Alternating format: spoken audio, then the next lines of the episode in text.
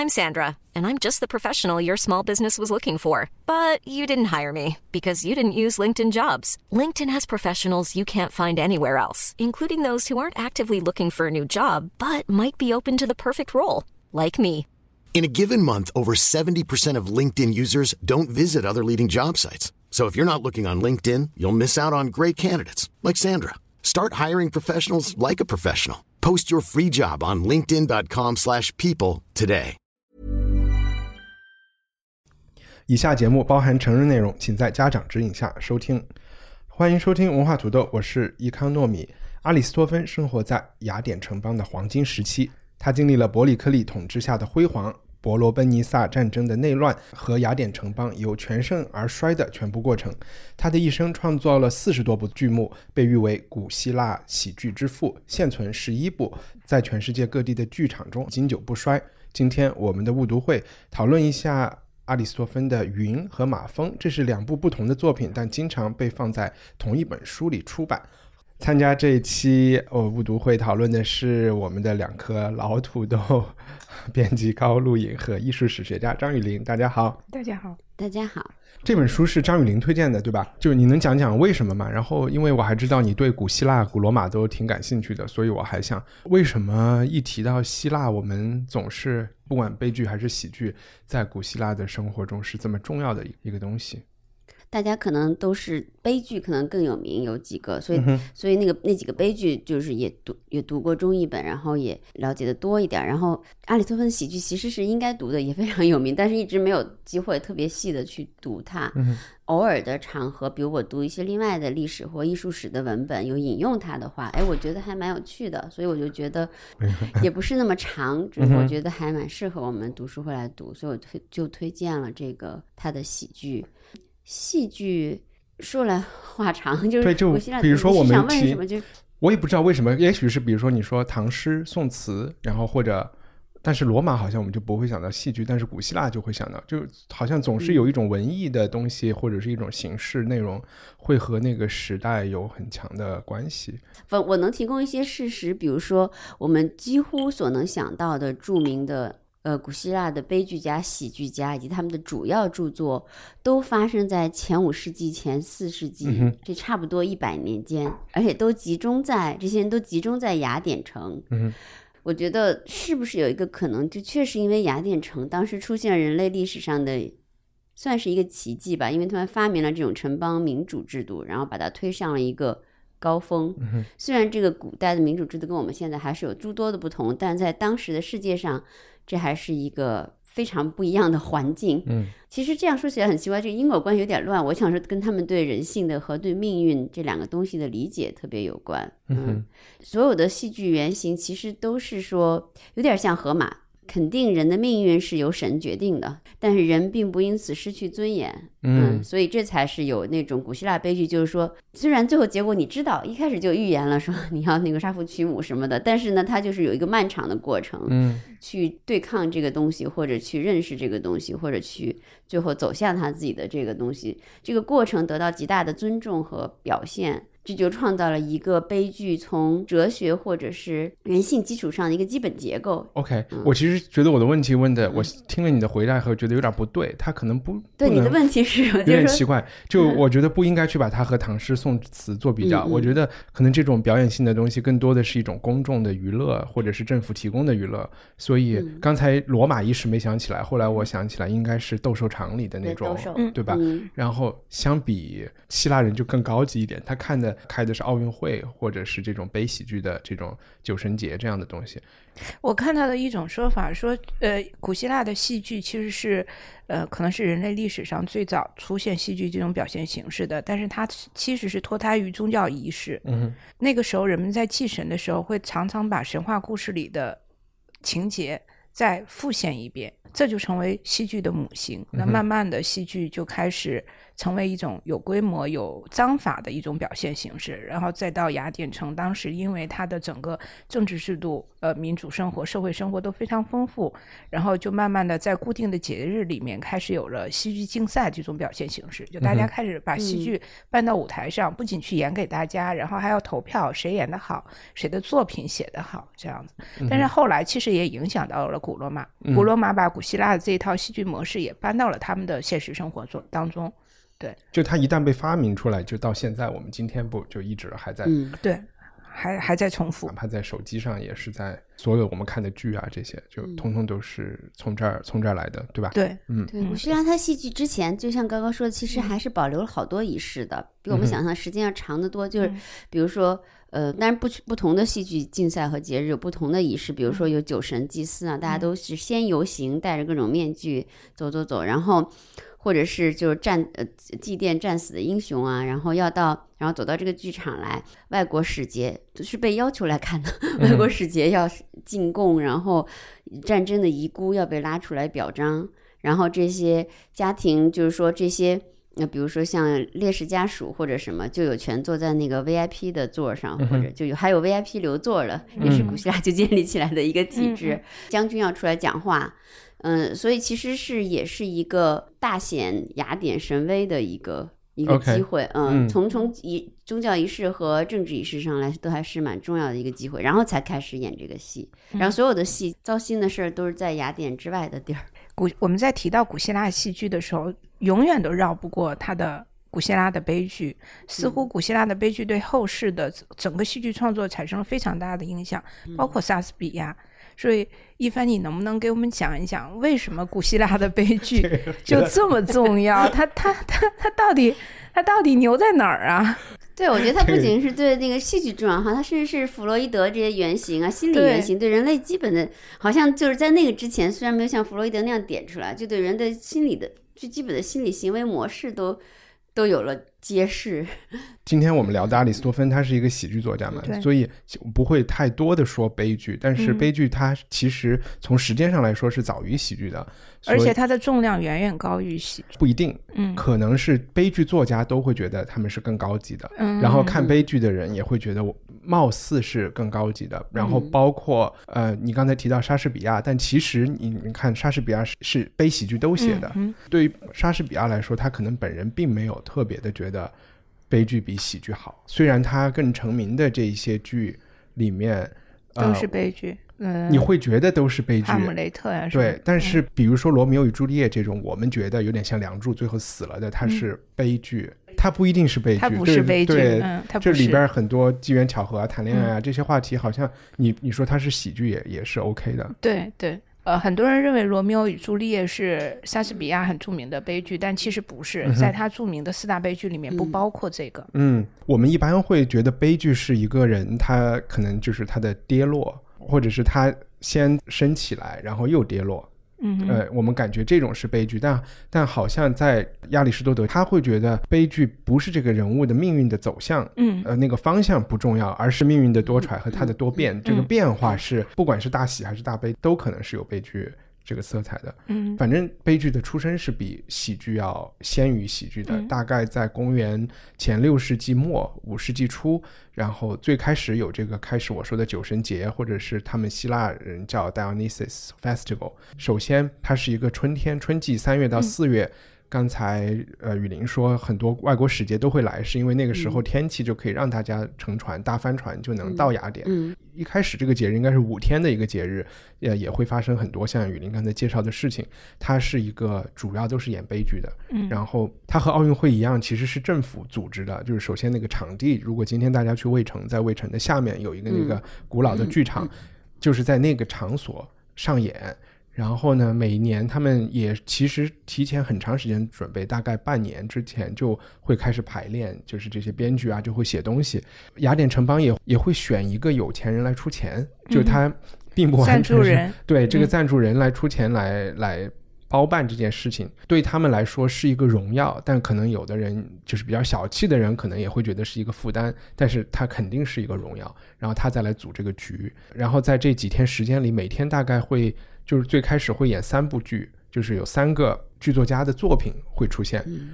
而且那个时候的剧作家就是他不一定是导演，嗯就是可能观众们知道的是导演的名字，就和今天一样啊，我们觉得这个东西是冯小刚拍的，但是背后那个作品那个编剧有时候不是那个导演，就比如说阿里斯托芬，他的前几部剧都是分呃他写的，别人导演的。得奖的、拿到荣耀的也是另外的人，但是到后来他就变成了编导合一的这种 大师，然后，呃，就像《权力的游戏》里面那两位编剧后来也参与了导演，这样子。对对对，就就挺像的。那所以悲剧呢，就好像也没有讲到为什么要要讲悲剧。唯一有一个理论我看到的就是说，和当时的政治制度也有一点关系。就是我觉得讲故事这件事情，它肯定是一个，比如说我们建国以后就拍了大量的。书写革命战争历史的这些事情，那它还是能够起到一个凝聚的一个凝聚的作用吧。我我猜想，就是政府会让大家去看这些东西，除了娱乐之外，还是有一个呃，去歌颂他们的战争英雄啊，或者是亚里士多德的诗学里面有写过，他说悲剧最大的意义就是通过表演这个故事，然后叙述这个故事的时候，会让观众能够感受到恐惧和悲悯，从而使他们的心灵得到净化。嗯，这是他当时最大的意义。这对我是，我觉得对于阿亚里士多德来说，他是一个理论家嘛，所以他在提这个理论的时候，他也是作为一个我觉得一个比较创新的理论，他并不一定是在讲大家为什么要开这个九神节，嗯，所以开这个九神节可能还是有一些宗教或者那些历史的对，是那是。但我觉得作为一个城邦，大家去讲战争英雄，去讲神话故事，还是一个会会团结大家的一个事情。或者说是一种娱乐方式吧，对，它肯定是一个娱乐方式，但为什么政府要来就是组织这个娱乐方式，然后把它作为一个国家形象一样表现出来，就有点像你说北韩为什么要做这个阿里郎这个事情呢，请全世界来看，就可能跟他们的民族舞蹈传统有关系，但是他也想表现一种我们我们就是整齐。或者是呃，或者是通过训练他的人民去参加这种阿里郎的舞蹈，可以培训出一种他希望他的人民有的素质，或者就是听指挥呗。然 后有一点乱说了，但是我我就只是想说，亚里士多德那那个，我觉得它是一个，它是一个理论，它不不一定是原因，嗯。总之，他在他的那个是叫诗学的那本著作里面嘛，对悲剧极为推崇。当然，也也可能是因为他喜剧他也写了，只是那部分丢失了。嗯哼，打个比方，我们今天的人会去很喜欢看足球比赛，嗯，就会有人有理论说，那足球比赛是一种模拟的战争。嗯，在现代社会没有战争了，然后呃，更多的是男性可以通过体育运动去释放这种竞争的这种。但你说这是我们。踢足球的真正原因吗？我觉得也不是，那只是一个解释方式而已。然后悲剧为什么我刚才讲这个节日的形式是想说，悲剧是喜和喜剧的关系，就是那五天的节日，每天人要看三场悲剧，看完以后就会特别丧，因为就是这些悲剧很多呃的话题还是跟其实跟《伊利亚特》跟我们之前讲荷马史诗的很多内容是相关的，甚至他是把中间的一个人物拿出来在在演绎。然后很丧丧到最后，这肯定是对大家的心情不好的，大家不一定会愿意回来看，而且晚上还要吃要喝嘛。嗯，所以在悲剧之后，三场悲剧之后，到了下午傍晚就会演一场闹剧。然后我不知道中文是不是叫闹剧，给我的反感觉是闹剧。在希腊里面，他们叫 satyr play，然后 satyr 就是那种对洋人，对洋人在，然他不仅是头上有犄角的羊，然后他还有一个很大的羊具，然后他们是那种森林里的仙人，就是有一种这种精灵的感觉。然后他们经常是在舞台上就是一通瞎闹，然后它起的作用其实就是让，而且。表演这个 set play 的这些人，就是前三场剧里面的那些歌队，然后这些人就换了衣服以后出来，就是瞎闹一通。这种瞎闹就会让大家哈哈大笑，然后他们也会给大家发糖啊，或者是搞这些。搞完了以后，大家就开开心心的回去了。那总之还是有人要去为他们的这种闹剧去写本子的嘛。嗯我估计就是在一段时间以后，大家写写这种喜剧或者闹剧剧本的人就觉得为什么这个事情不可以变得更完整？就是它也不乏是一个表达思想的一个好的途径，然后嗯。可能后来就诞生了，大概是在悲剧可能演了好几十年以嗯后，在这个九圣节上就出现了有专门来演喜剧的一天，它嗯也和悲剧一样，也是有大家会有评委要投票，然后、嗯。然后那阿里斯多芬就出生在，我觉得喜剧就他他的成熟应该是这个喜剧的嗯作为一个、作为一个门类的成熟的一个代表，嗯。嗯但我不知道这是那那好像你嗯刚刚讲到这个萨提尔剧，就是所谓的洋人剧。其实我们可以把洋人剧理解为从悲剧向喜剧过渡的一种中间形态。当然，它嗯在表现形式上也是在悲剧之后让大家取乐的一个一个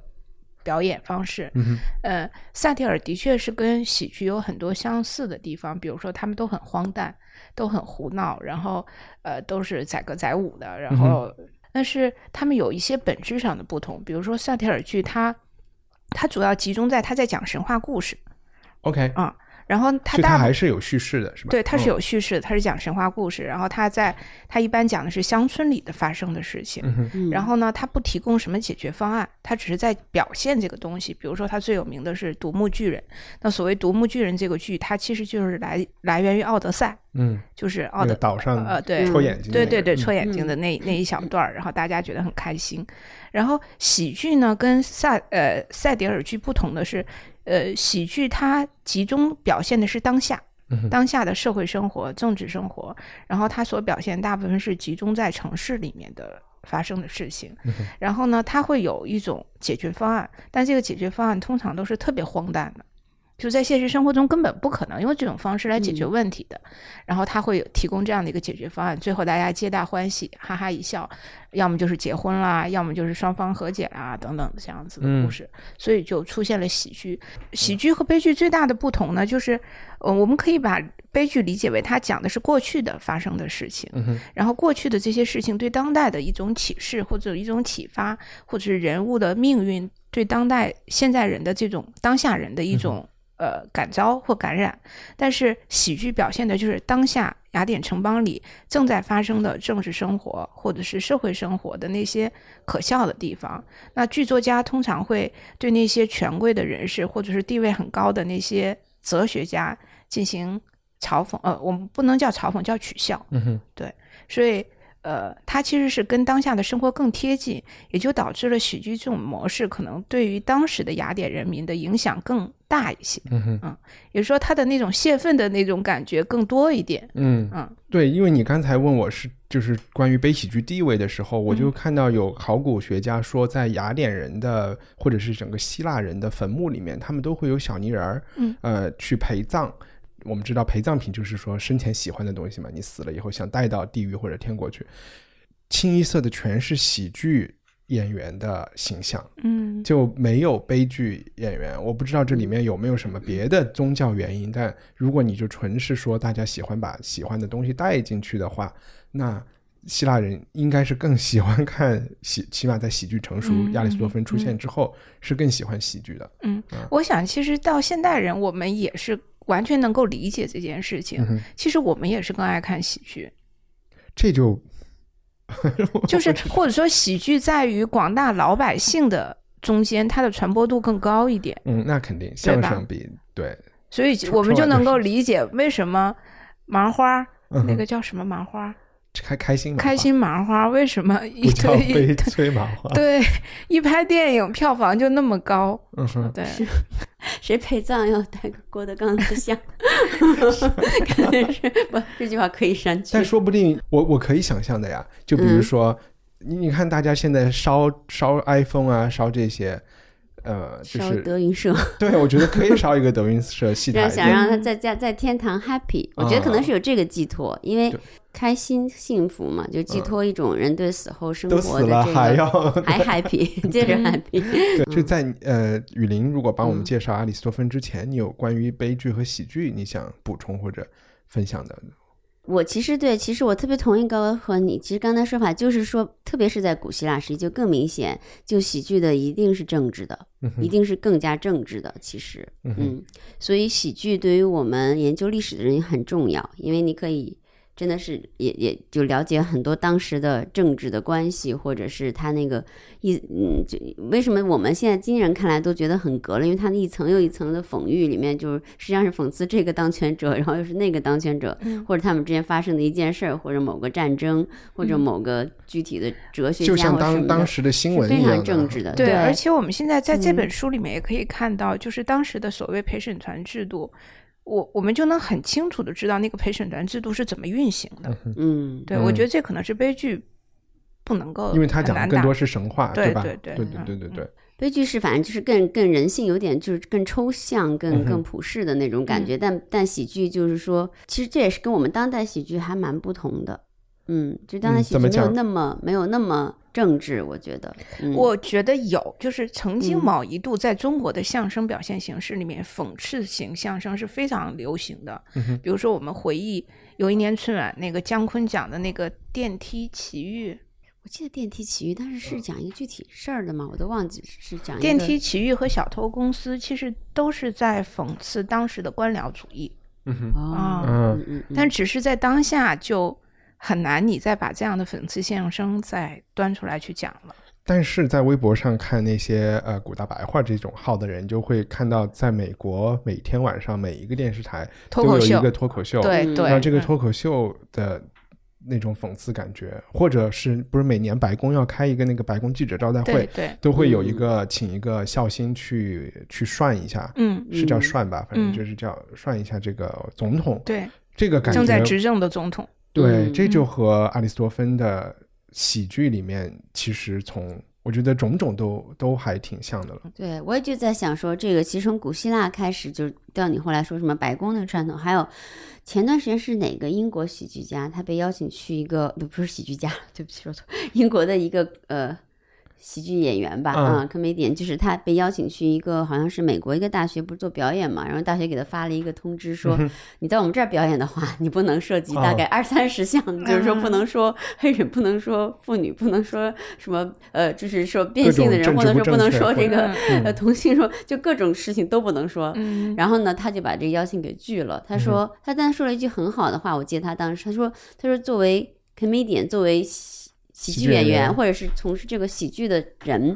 嗯，有意义的就在于你要跨个跨过那种禁忌的线一步啊，然后让人们知道那个，嗯，你要去故意要去跨一下那些线，嗯，这就是喜剧演员的最大意义和力量所在，嗯，这就是喜剧好像有一根骨头一样，不再只是说。大家 entertainment，大家哈哈一笑，然后就没什么事儿了。如果一个喜剧演员他要完全符合当下社会生活的政治正确的话，我觉得他根本写写不出喜剧来，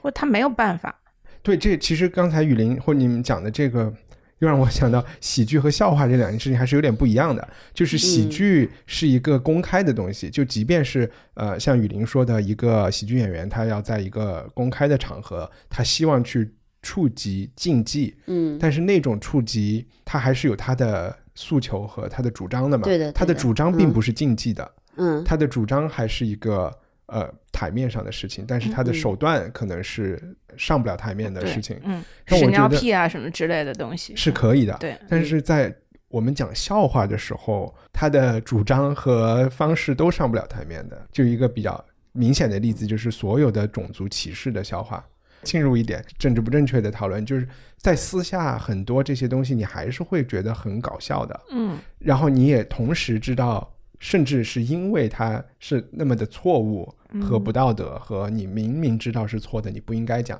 但它就是真的很搞笑啊！就是它，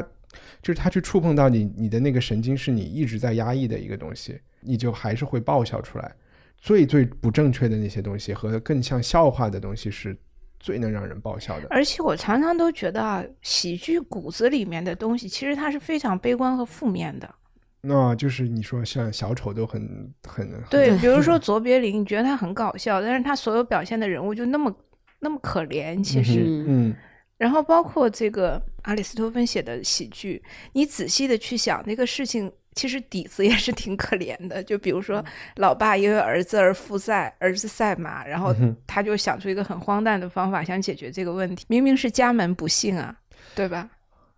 所以就会有，在我不知道是哪儿，是《仲夏夜之梦》还是哪一个剧里，就是莎士比莎士比亚不就罗列出了有有悲剧喜剧，有悲喜剧、喜悲剧，然后有什么各种就。阿里斯托芬，特别是他在这么多很已经很出名的悲剧作家的这个阴影下，在写喜剧的时候，我觉得他很难免的会套进一些东西进去。他不会是为了纯粹的搞笑，他对他肯定不是纯粹的为了搞笑，他甚至是想说，我能把一个有你说的这种底色悲凉的东西，让人更容易接受之类的。嗯，不不过我们还是请那个雨林给大家介绍更多的介绍，再讲一讲。呃，阿里斯多芬这个人，阿里斯多芬的名字肯定大家都是就很早就知道，他是一个非常有名的喜剧呃作者。然后可能也真的是跟我一样，要不是说在某种推动力下，就确实有有很奇特的是，很少人我周围的朋友，知道很少人是特别真的是读过他的，真正是认真的读过他的东西。阿里斯托芬像刚刚一番介绍一样，他有趣的一点就是他活的还算蛮长，在那个时候。呃，是公元前四百四十八年到公元前三百八十年，这个也有出入。有的人又你知道，就是古人的古人的生成对总是有一点稍稍有点出入。Anyway，是在公元前五世纪中期这样说吧，到四世纪初期，嗯，所以呢，他是大概活了得六七十岁吧，怎么也得。嗯，所以他就经历了所有这些事儿。刚刚才一帆也说了，嗯，伯利克利时期，然后那伯罗奔尼撒伯罗伯罗奔尼撒战争，整个战争，然后雅典城邦的衰败，经历过很多重大的政治事件。但是他又反正都是就是全全虚全伪的活着。然后，所以有的人觉得就是他最大的政治贡献就是他的喜剧，可能他自己政治贡献都不是说文艺贡献。真的是这样，就因为这这个有一个说法，有个前提，因为古希腊全社会人都是政治人，没有一个男的，你你你你你你称得上一个 decent 的男士，你不是个正直人，就等于不是人，首先是个 是个公民，对，等于你不是那个对，所以说就是每个人都要讲政治贡献，苏格拉底要讲政治贡献是吗？就他的作为公民的贡献，其实最大的就是他的喜剧，嗯，虽然他经过这么多的政治就是巨大的变动，就是他还是都 survive 这些所有的变动。很奇特的是，他还就对这些当权者也进行了，比如克雷翁啊什么，进行了就是冷，就是很很极端的一种讽刺，很公开、很极端的讽刺，但他都也还没事儿，也没说被流放或者是 关关起来呀。他有曾经被起诉过是吗？每个男的都被起诉过。在雅典，你你看那个他写的就知道那个情况，就是说大家就是以起诉为那个。是法律制度刚被发明出来，是一个 大家都想试一试的新科技。当时的雅典城已经有点像现在的纽约城了，就律师不是不能说律师啊，就是说起诉是一件大家都好像随时可以做的事儿，嗯，而且都是大家口头禅，我起诉你，对，你这样的我就起诉你，对，蛮好的，挺文明的，对对对，就以法律方式解决，所以这个就有点比比决斗好哈。后来听了决斗，对啊，其实挺好玩。你想当时雅典城其实就跟。对吧？就跟现在，嗯，像纽约呀或这种城市也是，对吧？大家都是要诉诸法律，很容易就诉诸法律。所以他呢，他大概写了，这个也是相传啊，有人说四十四部，四十四部喜剧，有有好多有名的，比如像我们今天读的这个。呃，云就是他自己觉得写的最了不得的一个，但是呢，其实只得了一个末等奖，所以他心里一直有各种怨愤积怨。然后马蜂也是比较有名的，然后有骑士，还有阿卡纳人、蛙、和平、鸟等等等等吧，就是这样有有四十四还有一个跟那个其实很好玩的，以后有机会可以读，就是跟那个女权 或女性很有关系的，那个我很喜欢，叫公民大会妇女，嗯，所以。还有一个值得一提的，就是说，呃，高高到时候也可以补充，就是当时有老喜剧和新喜剧的这种题材的方面的不同。阿里斯托芬被认为是老喜剧的代表人物，还有一个米兰德是新喜剧的代表人物。嗯，大概也就是这样。其实他的生平资料还蛮缺失的，他并不是一个对，呃，对，就是生平资料像苏格拉底、苏格拉底那样丰富的，因为苏格拉底被柏拉图对话录啊什么一再回忆，他学生也多。呃，被瑟诺芬后来也写了回忆苏格拉底，就是还是比较生动的细节比较多，所以阿里斯托芬并不是特别多。还有一个跟柏拉图相关的，呃，重要就是他认为柏拉图认为苏格拉底被起诉、被被判罪，其实跟阿里斯托芬这个云是非常有关系的啊。就我们今天要读的这个，他对当然对后世的影响什么就还是蛮多的。嗯，歌德呀、海涅呀，都把他奉为呃最最最呃重要的作家之一，影响他们的。然后一九六零年有一个小行星，嗯哼，也叫被命名为阿里斯托芬，好奇怪。嗯，是的，如果那个行星最后把地球给撞了，才才才有嗯，喜剧色彩可。能大家觉得 觉得人类已知的宇宙中不能缺少这样的嗯成分。但我有 有嗯一个问题，就是巴黎，你去巴黎玩的时候，巴巴黎不是有一个剧院叫 Comedy Française？呀吗嗯，Comédie Française，那个 comedy 是就是喜剧的这个词，但它那个剧院又不是一个演喜剧的地儿，是吧？它为什么叫这个？那时候的传统挺有关系的。那莫里埃的这种戏剧方式，其实他其实连莫里埃自己，他也是很早是在市集上演戏的。那时候市集上的戏剧是由意大利传过来的，比喜剧形式、闹剧形式为主的一种模式。嗯，就是叫就是其实就是华托画过那个小丑，你记不记得华托画过有很著名的画叫小丑，那些都是根据这种意大利是叫剧剧形式来的。我是嗯反正是叫 opera boffra 还是 buffoon，就是那种英文里有个词就是傻子或者是闹的，我觉得应该是这个，嗯，是是这个传统。撇后。撇撇后是法语是吗？撇后是法语是小丑的意思，啊但是就是 OK 跟那个跟那个传统来的，嗯，哦，对，但我们又会嗯觉得小丑是跟马戏团有关，好像又不是。你撇还是跟后就是，但但但中文只能翻成小，就很难 OK 再翻出另外一个东西来。对，嗯嗯嗯，巴黎那个歌美呃，就歌美地方 says 确实是跟喜剧传统有关的，哦，OK，嗯但是它明后来肯定衍生出来就不只是喜剧了，嗯哼就是戏剧了，就变成嗯 OK，呃我就是还有一个想补充的，在我们进入这个云和马蜂之前，具体的内容之前，就是你提到巴黎的市市集，古希腊的悲喜剧的表演和今天我们看剧最大的不同就是。呃，也它有很多不同，一个很重要的不同就是那个时候的剧基本是只演一次的，或者是说它的我们今天讲 premiere 这种呃叫什么首映，嗯，是在这个就是雅典卫城下面的那个剧场里面，嗯然后那一年那一天就是演一次，明年就是别的剧了，大家不会来重演，很少有的，反正就是几乎不会出现哪一哪哪一场剧被重演的，好像只有一次。呃，虽然说去那个剧场看戏的观众，我们刚才说了有各种达官贵人，嗯。然后甚至我们觉得那个时候也不是我们，就是学者觉得有一些叫什么奴役、奴隶、嗯奴隶奴隶，就是不是自由的人，但是他很有钱，他也可以去那个地方。女人也可以去，这就是一个有争论的地方，嗯。就是女人到底能不能去嗯。这个事情，大家其实都只有蛛丝马迹，或者是说找不到特别好的理由说女人没有去，就是说女人有去的人是是觉得你没有好理由说女人不在那儿，嗯但是说女人不在那儿的人呢，又只有一些言语之间的蛛丝马迹，好像在某一部剧里就有说。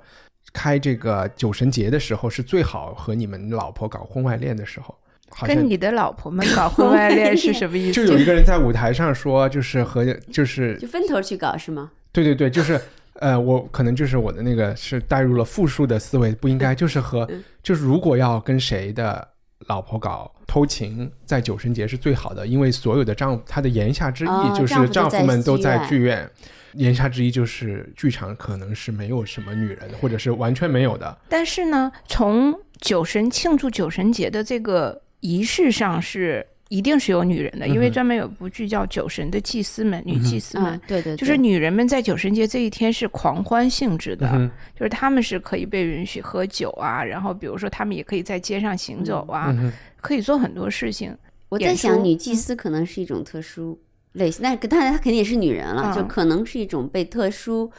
允但是许出现的女有一点是可以嗯。肯定的，嗯就是表演的舞台上是没有女人的，对对对，全部都是男人对。，嗯。对，就是在另外一个地方，女人可以看到这些剧，嗯。就是说他们那个时候叫 revival，就是其他就是雅典其他的区的更小型的你们这个这个社区或者是你们这个农村呃、对，比如嗯。通州、嗯。啊，在通州的什么万达广场，嗯。然后那个地方是又会有其他的业余的演员，嗯他们会去表演，只是说有人看过，然后把它记下来了，然后又演出来。嗯，那女人是很可能是在那个场合是可以看到。哦，我明白你的意思，就是在最正规的那场比赛的时候，可能现场我们不知道它是不是有女人存在对，这是个有争议的话题。哎，这跟中国也很像。你记不记得最早京剧，就是在剧场里面，就戏园子里面，女人是不能进戏园子看戏的看，。对，在家里对，你可以在家看，但你不能嗯进戏园子看戏。嗯，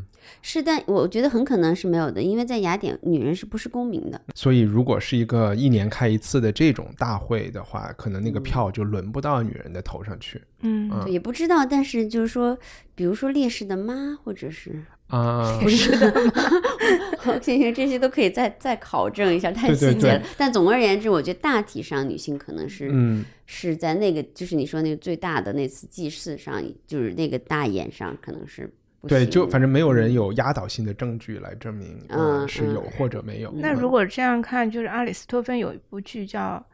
《吕西斯特斯嗯》，就是可能就是那个女性公对对对，民大会就是他对对 fantasy，对对。那部戏其实是很大胆的，因为它完全就是以女性为主角去讲的一个所以才是嗯归于喜剧类型嘛，就是它完全是就是狂想，然后公民大会就是一就是妇女完全就是进入男性的角色，在雅典城里，嗯。对。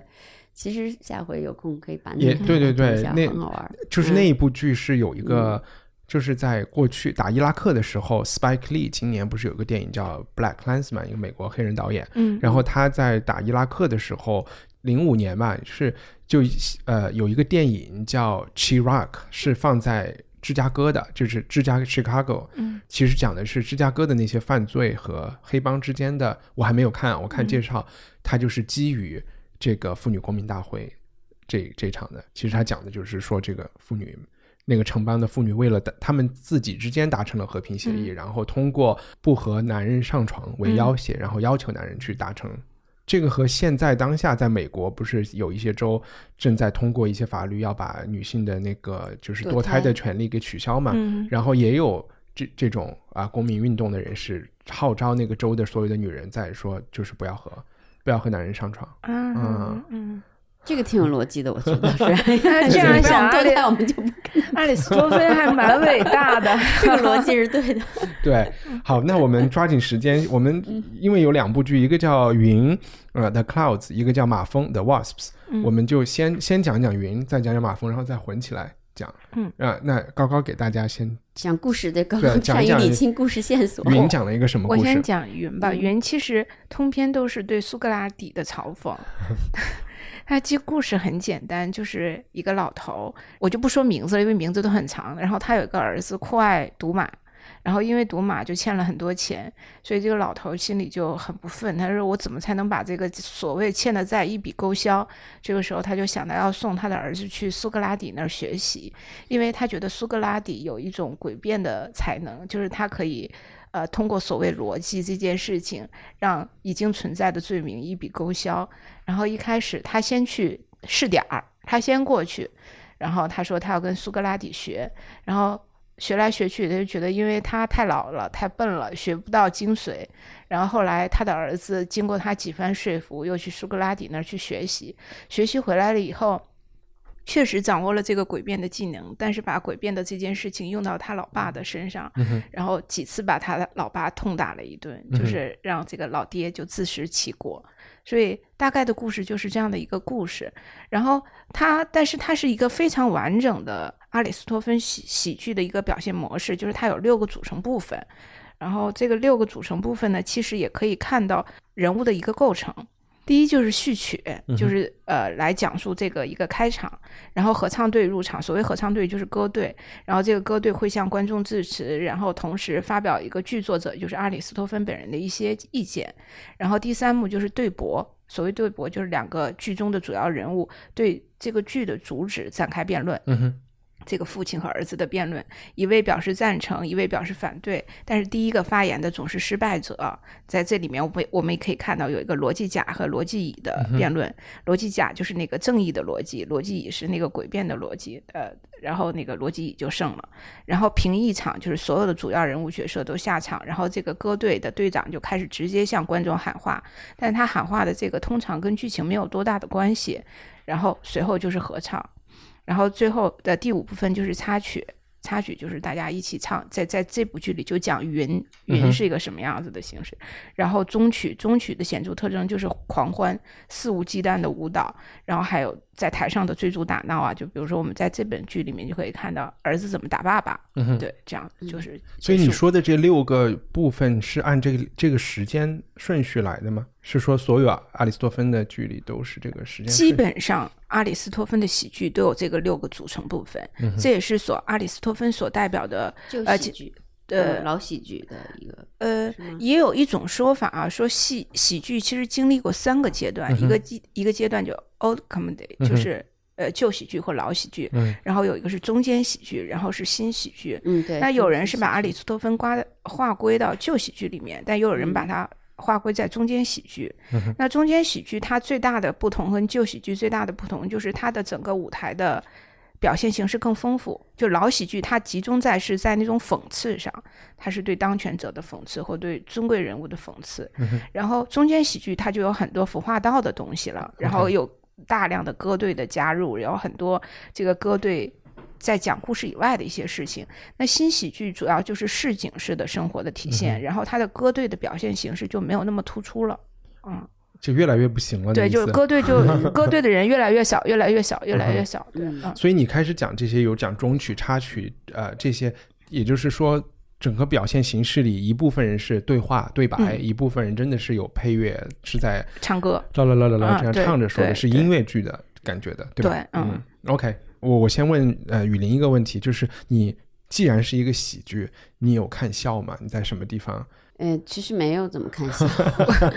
我有，我对我觉得它我有一部分看来都蛮搞笑的，就是、嗯？就是罗辑甲和罗辑乙的对话。嗯，就嗯因为我以前在我的印象里面，我就觉得苏格拉底就是一个很狡猾的人，嗯，就是别人提出一个什么事情，然后他就不停的嗯，对人家提出疑问，嗯然后他也不去表达自己的观点，结果就在在他的追问中，别人就败下阵来，就觉得啊，那好吧，就是你说的对。我觉得就是逻辑他非常礼貌的跟他跟大家说，你们说的都错了，对吧？对，但是他又不直说，他就是一嗯直在发问，一直在发问。这就有你自己达到他想达到那对个，对，我就觉得罗辑甲和罗嗯辑乙的对话，就那个逻辑乙就像那个苏格拉底一样挺烦人的。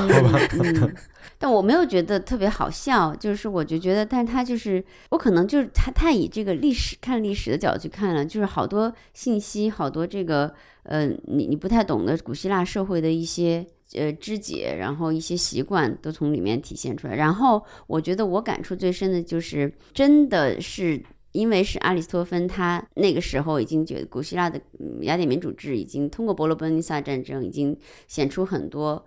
就是弱点和破绽和那个就是衰败的迹象了。所以像苏格拉底这种民主制度黄金时代的代表人物，然后大家和一股脑的其实把很多罪责就是说嗯去嗯抛向他，嗯嗯，觉得他这种气质，他这种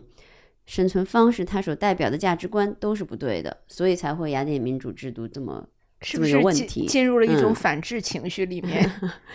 嗯，不是，也不见得是反制，反正就是反对这种，嗯，那种黄金时期代表的这种价值观吧。其实苏格拉底身上有好多价值观，比如雅典对政治观念，比如一定民主是我们的爹娘，我们一定要就是我们就是为了道义可以死啊，有 这种感觉。然后那个还有他主张的好多东西，在柏拉图的柏拉图和色诺芬的苏格拉底回忆录都有表现在，比如说就是。对女性的看法呀，对社会经济的看法呀，然后对审美的看法呀，包括对呃，就是这种古雅典时候这个男男之爱的看法的重要性的看法呀，嗯，这些我觉得都在那个时候，因为雅典民主的这个就就像是他们的那个象征物一样，就是 herm 叫做 herm，其实是 h e r m，嗯哼，就是一个很大的、非常写实精美的头，嗯。然后加上一个大方块儿，然后加上一个器官，一个男性的器官，这是他们雅典就雅典民雅典社会里最著名的一个标志物，每家都有，每个路口都有，好几百个。呃，雅典一个城里。衰落的时候，那个很很像他们幻想这种社会结构，就是说一个大脑是很重要，对吧？你的嗯。头部很重要，所以所有力气在描画你的你的大脑和你这个人的特点上来。然后呢，就中间就是抽象化，就一块石头，然后你的器官是很重要的，嗯哼，你的这个代表男性的这个这个生殖力或各种力量，代表这个就是非常男性的一个。对阳具的对对对，这个嗯崇拜是很重要的，所以这完全是他们人为构想出来的。就雅典这个民主制度非常伟大，但是一个是非常人为的，嗯哼，就非常人为，非常不自，其实是不是自然，或者说有好多渐逐渐生长出来的一个东西，所以它很很脆弱，我觉得。我没嗯。太听懂它和这个云嗯。是什么关系。就是因为云是完全是在那个时期写的，就是说也民主制度在衰败了，呃，对，就所以才会对苏格拉底这种代表形容这么冷嘲热讽。对，那么我想起这个民主制度的这个脆弱之处，就有点像那个它的代表性的一个符号因为它是完全把身体抽象化了的，觉得嗯。其实这个社会就是一个男性的头脑和一个男性的器官，啊，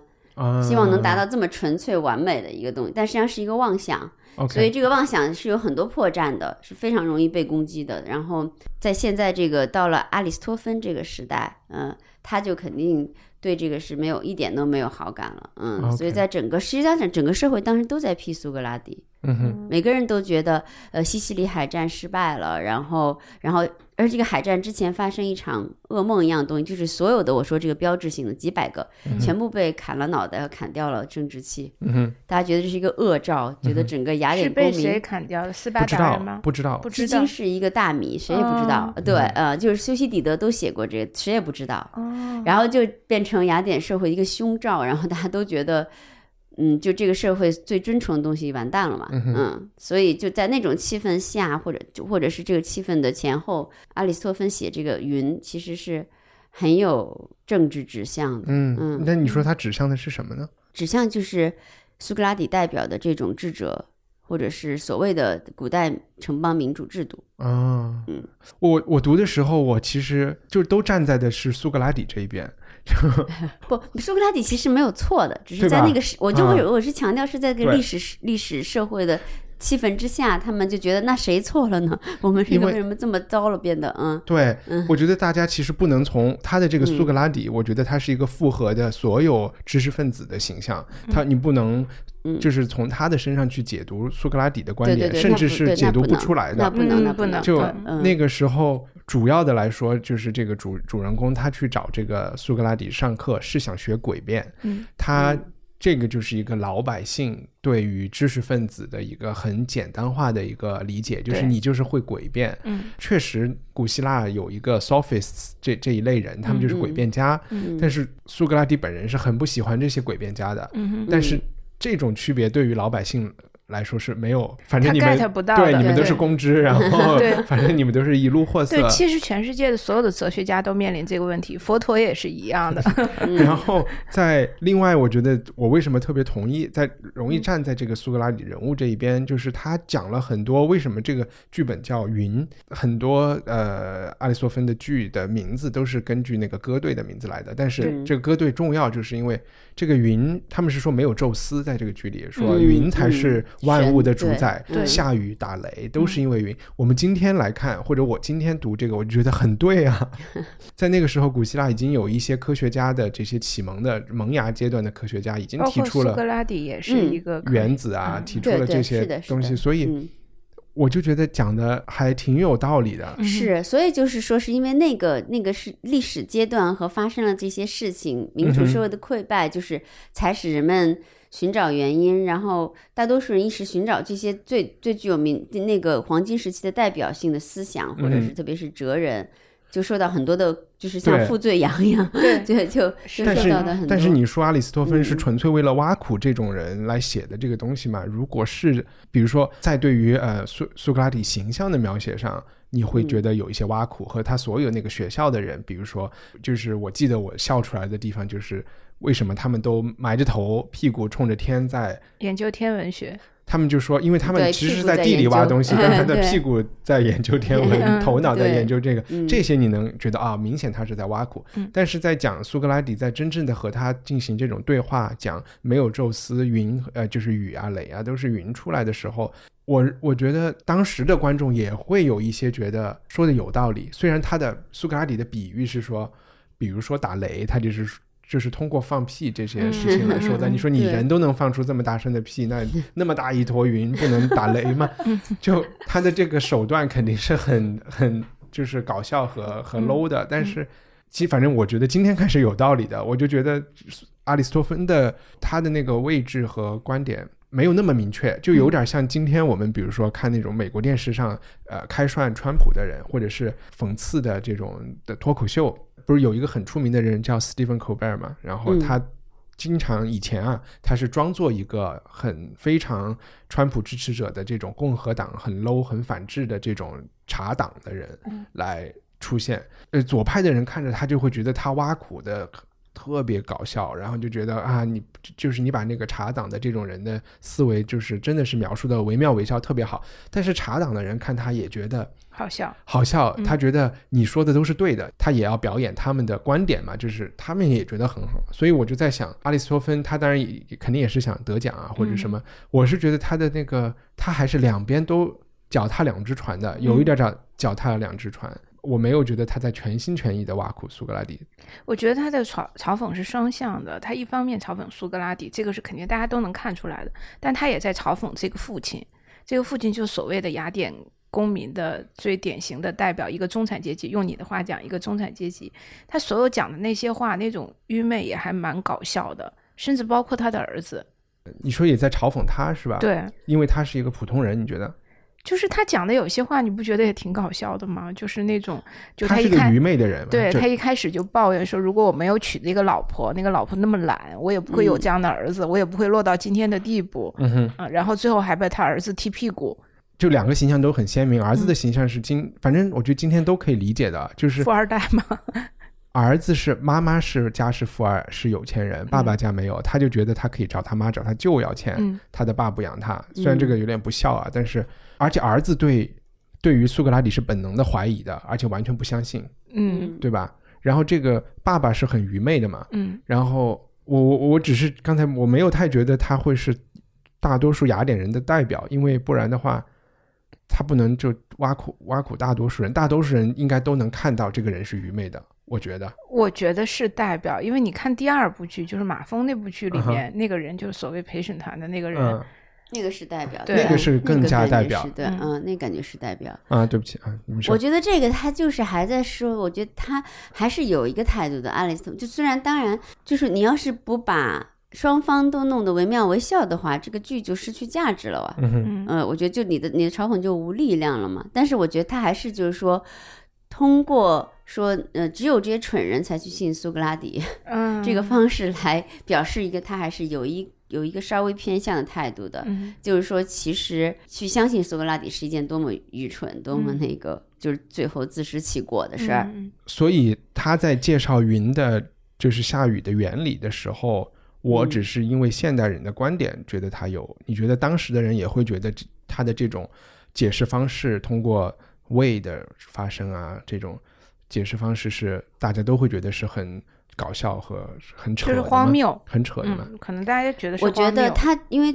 他说这个云的这件事情，一个他首先肯定参考了特别，所以这些细节都我觉得很有意义。喜剧同学肯定参考了当时这些知识分子的说法，对吧？就是说有原子啊，什么摩擦呀，什么就这样那样就打雷呀，然后呃，一切都来。但是呢，阿里斯托芬的态度基本上还是一个不同意。为什么是不同意？因为他其实是觉得这个社会失序了，所以他就是。你你拿云来代宙斯，在他心里不是一个，就是说，对，我觉得他不是说云代替，他还是个讽刺这种做法的人。嗯，就是云能够替代宙斯是一个荒谬的。呃，我并并不觉得他会支持用云来取代宙斯的存在。所以其实他是一个，还是一个偏于保守的。是的，他是他是在那个时段，为什么刚刚强调那个历史背景，就是说社会失序了，社会有点混乱，有点失控了。比如这些 Herm Herms 全部被就是砍头什么，就大家都很恐慌，大家就是发生了什么事情，然后那个嗯，就各种各样的漏洞都显出来了嘛，呃，就是跟人家那个牙那些同谋征税啊，真的很高啊，花很多钱建这建那，反正那时候各种弊病都显出来了，包括这个。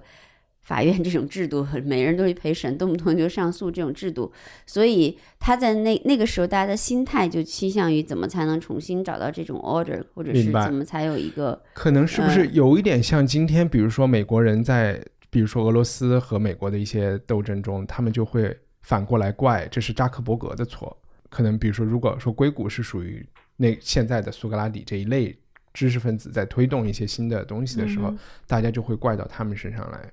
就会说，你看，就是因为你们这些技术，让我们现在变得比较危险。可是川普也是他帮忙选上去的，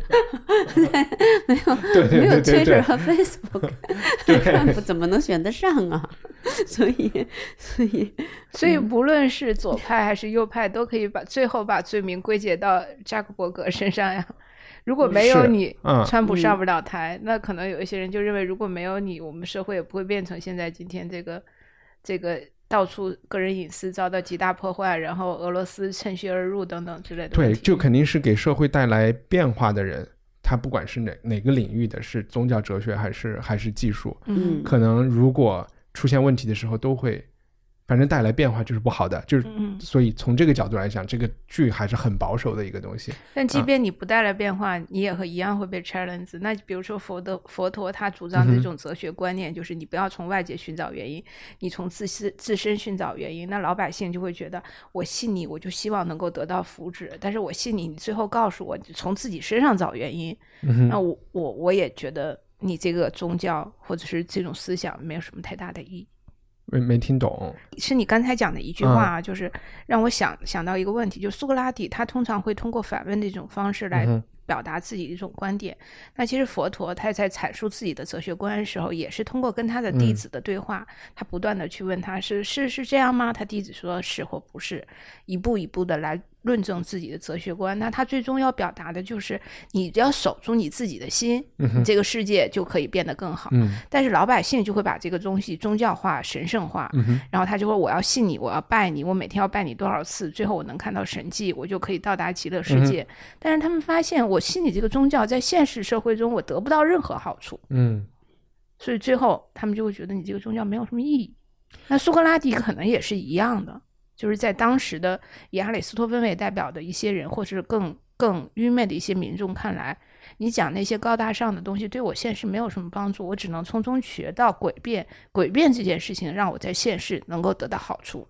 对他有一点点这个，就突出了苏格拉底他们那种就是非功能性的东西，比如研究什么蚊子啊，什么跳蚤脚有多大，嗯什么那种，就他就是有一有一点点这种，就突出了这种是对那个更呃就是。非常不实际的这些这些面，嗯，他可能也想强调他们这些是空谈，对，我觉得就是两面都有，嗯因为这个人会想觉得我要去找苏格拉底学，去诡辩当律师。苏格拉底自己也说嘛，还有那些歌队也跟他说，云也跟他说，你找、嗯。你在这儿好好学，你就能够成为大律师，你想要是当王都可以嘛。嗯。我就觉得，你就如果看今天的哈佛或者北大，嗯那肯定有人是进去做学问的，嗯也有人是进去为了进麦肯锡的，嗯嗯，对吧？但而且甚至大部分人是进去做麦肯锡的，嗯所以你都可以说他，两边的人都你你可以说哈佛现在就是一个职业培训学校啊，家长嗯还觉得好啊，嗯就是要职业培训，嗯但是教授又会觉得我们应该是研究学问的文字的，对对对对对对。嗯，嗯呃，那我们现在聊一聊马蜂，嗯好，我来介绍一下马蜂的剧情。嗯呃，马蜂和云很像的是，就是刚才高高说的那些元素应该是都在。嗯，然后在云里面，歌队是云；嗯在马蜂里面，歌队就是一群马蜂啊，就是啊那种叮人的马蜂。然后也是一段父子的故事。在这个剧的一开始，我们就看到儿子和两个仆人牢牢的把守着他们家的那个宅子，然后把老爹关在里面。嗯老爹得了一种病，然后这个病很奇怪，就是因为嗯。老爹在雅榜城雅典城邦当陪审团，嗯。这个陪审团在希腊不是哪一个案子的陪审团，而是他们好像每年都会选出。呃，几百还是上千人，嗯，他们当陪审团，这个陪审团就会去断案呀，或者是甚至有一些呃政策上的表决啊，都需要他们参与。他们每天去参与这个工作，都能拿到一些奖呃一些钱，也不多，但是对于呃穷人来说，就还挺比较穷的公民来说是嗯挺好的。那这个老头儿就是有点像今天的。这种朝阳群众大妈，为了 就是戴一个红袖套，坐在胡同里，然后监视大家，然后也每天领五十块钱，志愿者，我觉得是挺像的。然后他老头干这件事情就上瘾了，然后就无时无刻的就是要和他们有一个小群体，就一大早就是天还没亮就组织着要一起去 太想了，越说越想去。投票 对，要要去要去玩当朝阳群众嘛，就是要去做这个工作。然后他儿子呢，可能是一个相对我们感觉比他有钱或者是事业上更成功的人，就是说你也不需要这个钱啊，我可以养你啊，就是就是让他不要去当。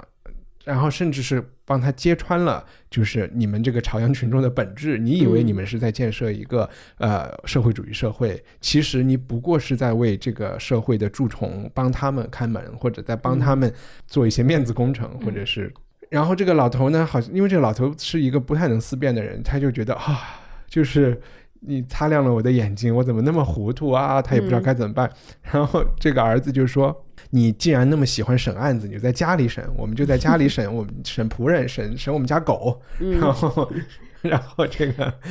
然后这个就被带上来，对，老头就开始审他们家两只狗谁吃了什么 cheese，然后这个可能还是西西里来的 cheese，我觉得这个和和刚才雨林提到的他们去攻打西西里，然后战利品有没有成功的，有没有公平的分分下来，也有有有一种隐喻。然后老头就其实在家在家里，后来也没有发生什么事儿，就是他判案子也判的糊里糊涂的。然后你就能看出这个老头，他还是不满足，他还是想去当陪审团，他是不满足是吧？对。而且后来我们逐渐发现，这个老头也是一种。呃，就和朝阳群众一样，他是非常草根的。他 在我们发现他那么多年当陪审团，永远投的票都是有罪。对对对对，这这这也是一种价值感，你知道吗？有的人就是逮着别人心里痛快。嗯哼，对对对，这就是这样。对 对，他就是对朝阳群是这样，他们价值感就在那一瞬间。然后，其实后来还有一些细节，我记得不太清楚，但主要其实他就是刻画了这么一个，有一句话叫什么？我们叫以前就说一个 在发挥余热的朝阳群众，就特别让我想到。那个我爱我家里那老头儿，富民老人。嗯，虽然他不是朝阳群众，但是他不是也喜欢在家里当他的那个对 老干部，就可以把这个老爸理解为富民老人。天哪！现在终于找到一个笑话，好像 自动发明一个。其实，其实结尾我跟一凡补充一点点，我觉得结尾其实挺制式化的。阿里斯托芬为了凑上这种结尾，要追跑打闹结尾，他往往是后面安排一个酒席啊，这老头喝醉了怎么着，然后就反正就大家追跑打闹一番，或者是谁被打了一顿，或者谁被那个嗯赶赶了出来或之类的。他喝醉了打了一个人，那个人又要起诉他了，对的，对的，对的，就这种，反正最后结尾他总是为了这个，就刚刚讲那个部分很重要。他会要稍微把情节往那儿靠一下，就是变成一个追跑打闹可以成立的情节，嗯，对变成一个闹剧情节。那你们有觉得这个对比云呢，或者更好笑一点吗？还是我们聊的时候好笑？你觉得云比较好笑哈？嗯，我就借这个可以说一个事儿，就是我刚刚不说好多悲剧，他们总描述就就早早更早的戏剧哈，他们诞生于雅典城邦民主制度的这个高峰期，所以他们大多数描述的糟心的事儿都不在雅典。嗯，都是在另外的地儿，是为了安全。对，但是阿里斯托芬就这就是喜剧力量，他确实就特别是这个马蜂就更加的明显。嗯，就还说这我们这种阿提卡人哈，尾巴上长刺的，就就就是说的雅典，就是说我这个城，嗯，我这个这个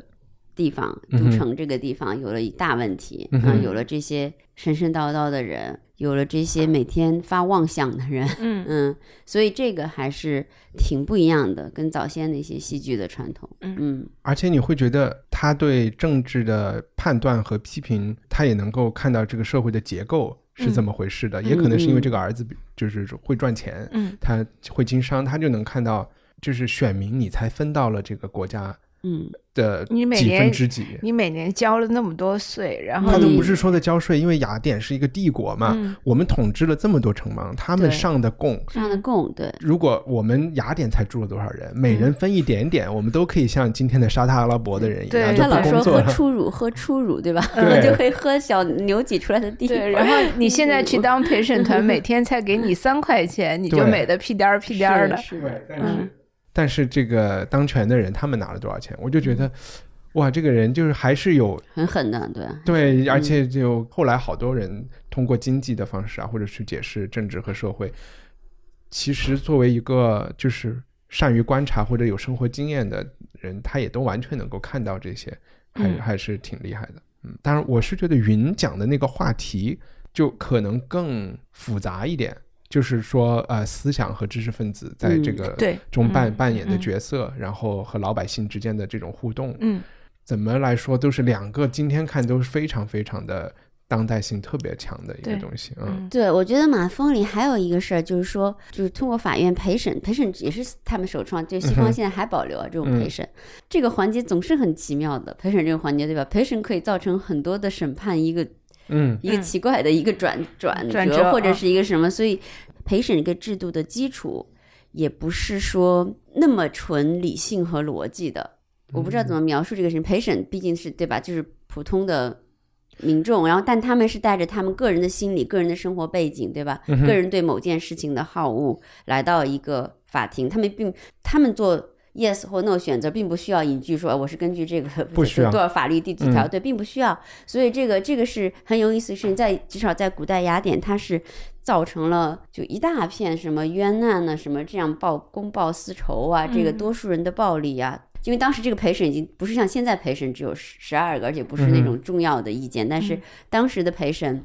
呃，但现在陪审也很重要，但毕竟毕竟还参政了很多，就是前面的过程嘛。嗯当时那个陪审是很重要的，就是很多公民，就像这个马蜂里一样，就是一大堆人坐在那儿，嗯哼投 yes or no。根据这个制度，就有一个小的细节，就比如说他们也有点像这个陪审，就是他们那个呃贝壳流放制或者陶片流放制，就是招一坨人来，就比如他们通过特别复杂选举，就今天是这一群人啊，今你们来选，你们觉得哪个人对城邦有害，你们就写在一个贝壳或写陶片上，谁名字重复最多，谁就流放。嗯但实际上这个完全跟那一那一撮人，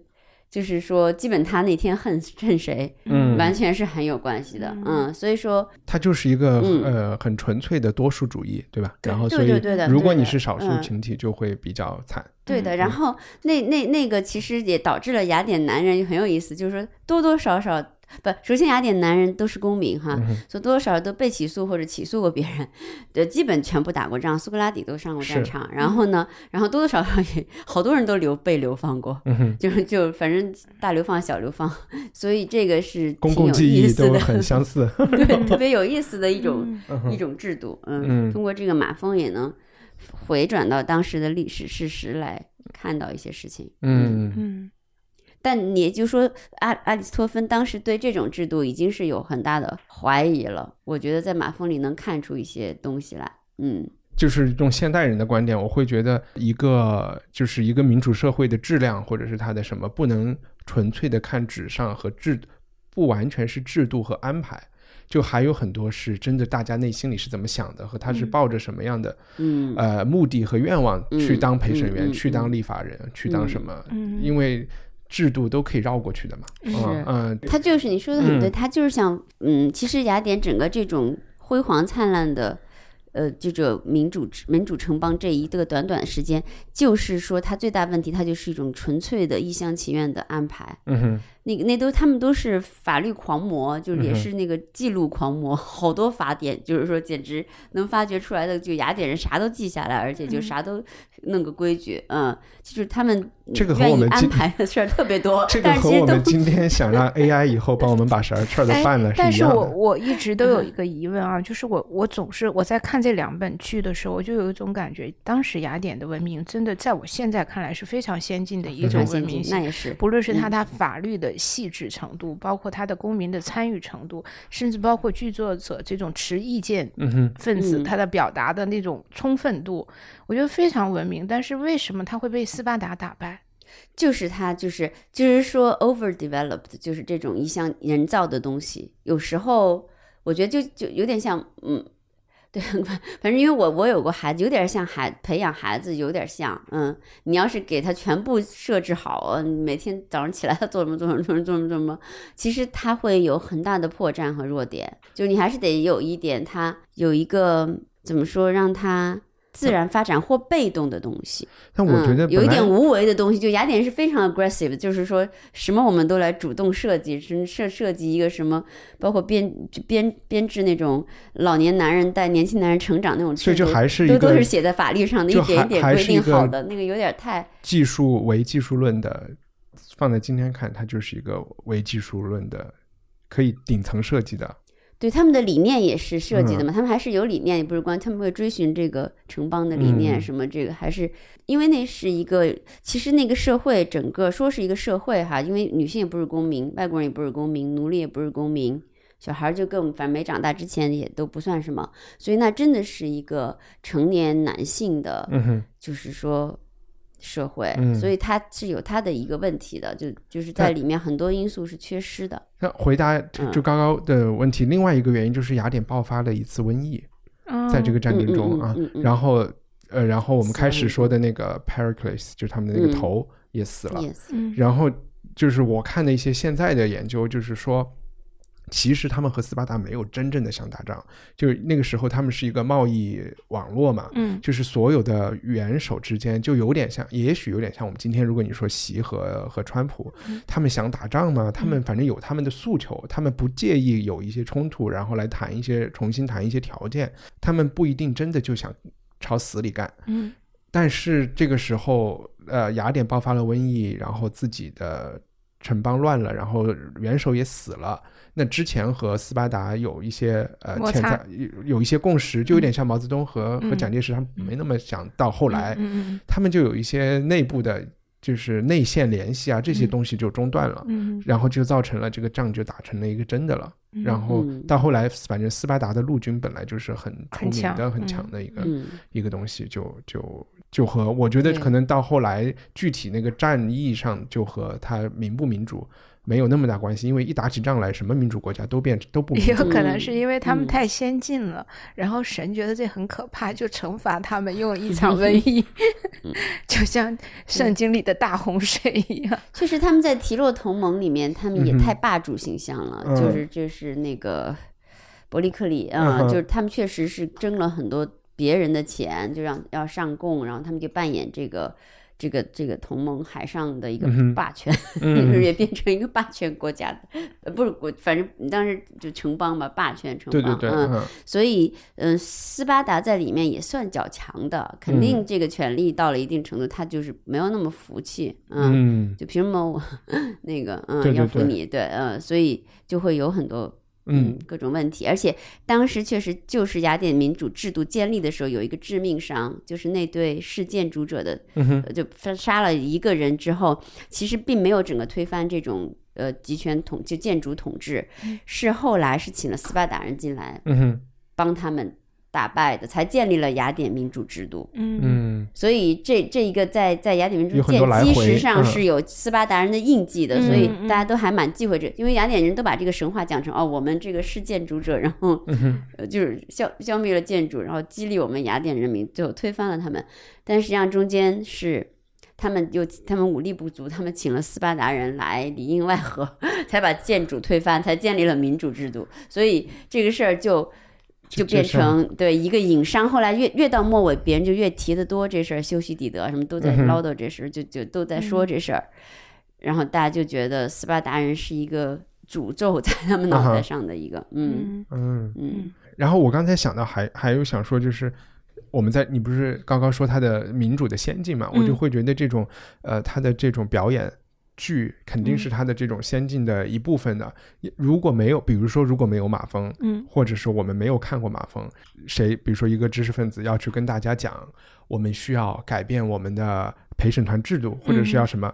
你都很难去跟人解释对这背后是为什么原因。但是有了这个形象，你一嗯说马蜂，哇，大家就知道，对对对，他就是这样的。就觉得说的有道理。嗯对，所以就很多剧里嗯也也涉及外交战争，然后像我们刚才也涉及公知的形象，嗯就有有这个肯定是非常有帮助的，可能也是为什么政政府要去资助或者组织这种这种活动啊，嗯就他还是觉得是一个精神文明的建设。是，我就记得是古古雅典在那古市集上那个陪审团多到有时候他那个法院叫法院那个那个框并不太大，古最古那个遗迹我还去看过。也有一千五百多个人在那个、在那个小小的，就是也不是小小啊，也不是太小，就是在那个法院这个场所里面，就为了一个审判。嗯，这个也有好处，就是收买起来是不是要难一点？我在想，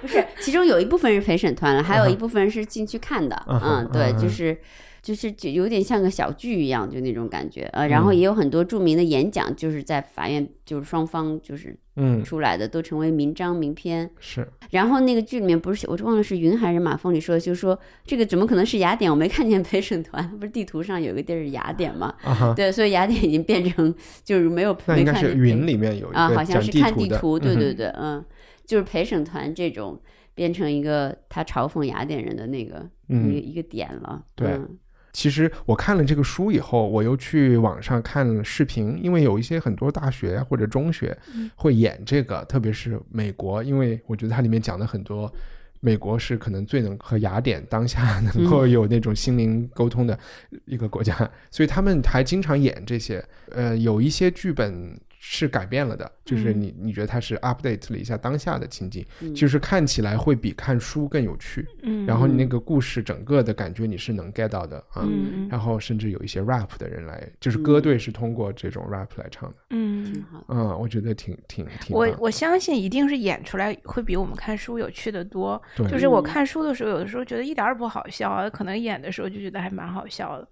我总觉得不会觉得太好笑，就是他们，因为我像刚刚咱们讨论之前，就首先古代人他笑点肯定比咱们低，咱们都经历了多少 成千吨、成万、成千上万吨笑话的嗯刺激和。洗礼我我觉得可能肢嗯。体语言，某些肢体语言也会让你觉得很搞笑。古希腊的喜剧嗯里面，对于性事无巨细的描写，是对它。非常重要的一个是非常重要的部分嗯，嗯。反正现在看古装片是感觉他们每次要讲希腊罗马的时候就特别开放，然后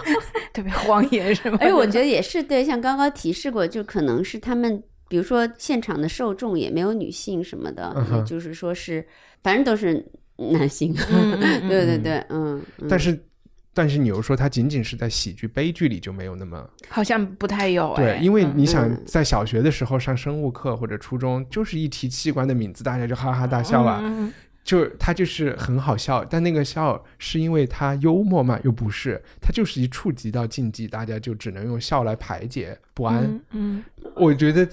就不能够否认，就是不管我们是猴子还是什么，就是屁就是有点搞笑。嗯，是是是是是，好，我们这期的标题是没有两种屁事，完全相同完全相同的，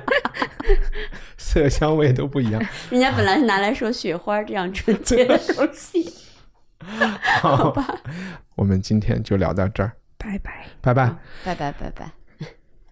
希望你喜欢第一百零一期文化土豆。我们是一档有听众赞助的播客节目，聊影视书籍和思想。每月一次的误读会是专门讨论主播们还没有看过但仰慕已久的文学名著。七月份误读会的书目是英国女作家乔治·艾略特的《Middlemarch》米德尔马契。书有点长，想要一起读的朋友要抓紧时间。如果你愿意看到更多元化的独立媒体生态，请成为文化土豆的赞助人。更多信息请访问 culturepotato 点 com。Planning for your next trip? Elevate your travel style with Quince. Quince has all the jet setting essentials you'll want for your next getaway, like European linen, premium luggage options, buttery soft Italian leather bags, and so much more. And is all priced at 50 to 80% less than similar brands. Plus, Quince only works with factories that use safe and ethical manufacturing practices. Pack your bags with high-quality essentials you'll be wearing for vacations to come with Quince. Go to quince.com slash pack for free shipping and 365-day returns.